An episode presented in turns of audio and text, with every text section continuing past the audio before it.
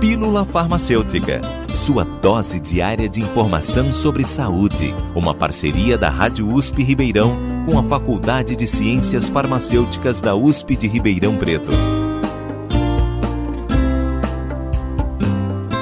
O que são medicamentos ansiolíticos? Medicamentos ansiolíticos são utilizados para o tratamento da ansiedade. A ansiedade é um transtorno de saúde mental que é caracterizado pela preocupação excessiva e estado de alerta sobre diferentes temas, associado à tensão aumentada e sintomas físicos como inquietação, fadiga, insônia e tensão muscular. Entre os transtornos de ansiedade estão a síndrome do pânico, as fobias, os transtornos de estresse pós-traumáticos, os transtornos obsessivos compulsivos e a ansiedade generalizada.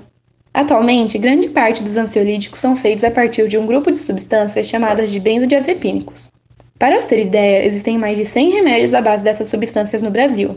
Assim, quando uma pessoa toma um remédio para se acalmar, saber o que realmente está tomando fica mais fácil, já que tendo na fórmula uma palavra terminada em pan, é um benzodiazepínico, como por exemplo o diazepam, o bromazepam e o clobazam. Os efeitos dos benzodiazepínicos são consequências de suas ações no sistema nervoso central, causando aumento da neurotransmissão pelos receptores chamados GABA, provocando assim a depressão do sistema nervoso central. Os principais efeitos dos benzodiazepínicos são a redução da ansiedade e agressividade, sedação e indução do sono e redução da tensão muscular. Seus efeitos colaterais podem ser problemas de memória, tontura, a diminuição de atividade psicomotora e dificuldade de concentração. Os ansiolíticos são vendidos com receitas especiais somente por profissionais preparados e autorizados.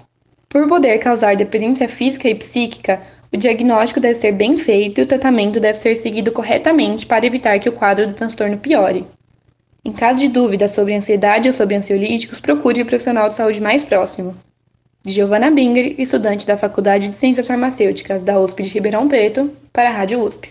Você ouviu Pílula Farmacêutica Dúvidas, sugestões, críticas ou elogios, mande um e-mail para pílulafarmacêutica.usp.br